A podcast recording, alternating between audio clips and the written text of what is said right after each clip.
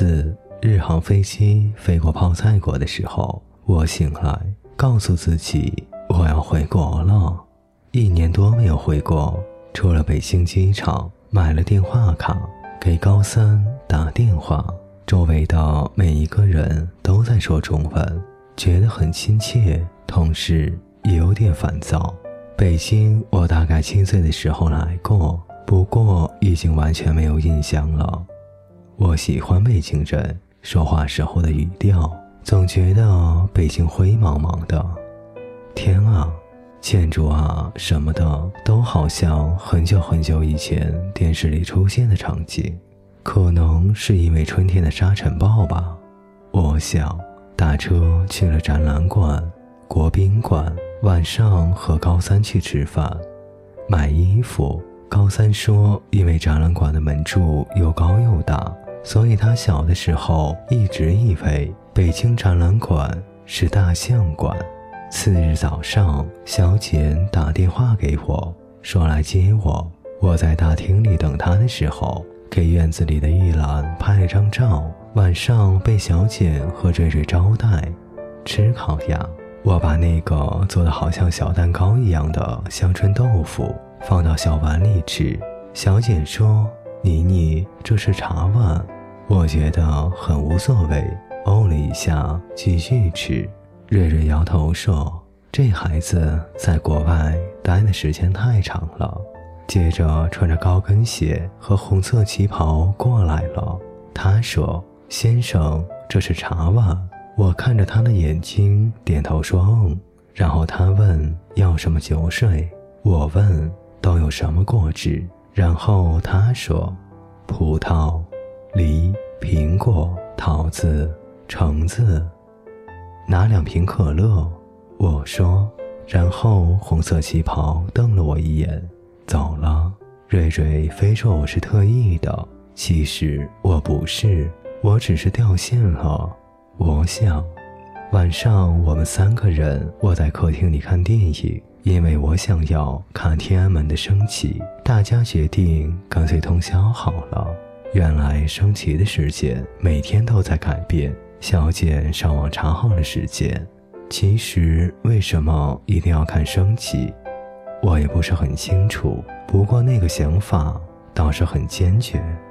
把车停到黄城根的脚下。我们穿地下通道走过去，升旗的时候，我有点放空，很认真地行了注目礼，然后在心里嘹亮地喊了一句：“我是中国人。”一起在永和吃了豆浆油条和茶叶蛋，邻桌有两个年纪相差四五岁的男人，边吃东西边往这边看。下午，小简送我去机场飞上海的飞机。上机前，狠狠地和小简拥抱告别。小简和瑞瑞都是聪明而有分寸、拿捏很好的女生，我很喜欢她们。五，飞机在上海着陆，给小四电话之后，看到了狠狠、欣欣，大家一起去唱歌。第二天去工作室看了很多回馈表。下午和小四签了合同，期间有小女生上来要签名。晚上的时候去小四家看电影，我和恒恒做饭，白羊座和狮子座在一起买东西，真可怕！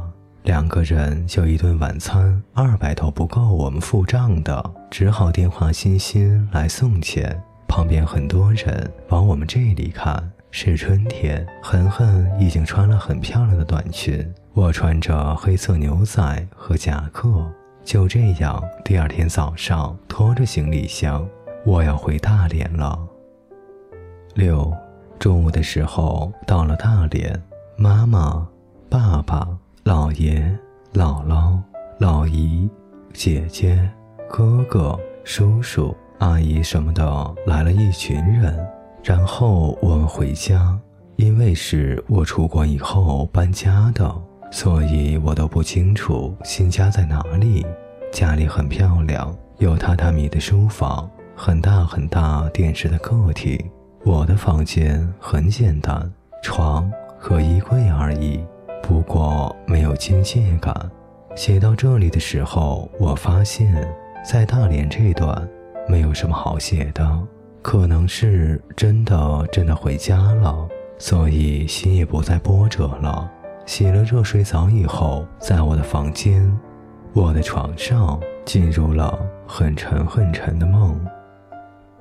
七，一周以后回墨尔本，在大连机场安检，我随身的包过机器的时候，发出了响声，然后那个阿姨把我的包打开，里面装了我很多奇怪的瓶子。她拿一个问这是什么，我说爽肤水，他拿着看了看，不知道看懂了没有，放了回去，又拿出一个瓶子问这个呢。我说面膜，他又拿了一个。我说也是面膜，他囧了，问我你是演员吗？我想了想说，啊，是的。八，回墨尔本的飞机上，我觉得我还能走更远，还能更幸福，还能更坚强，能更幸福。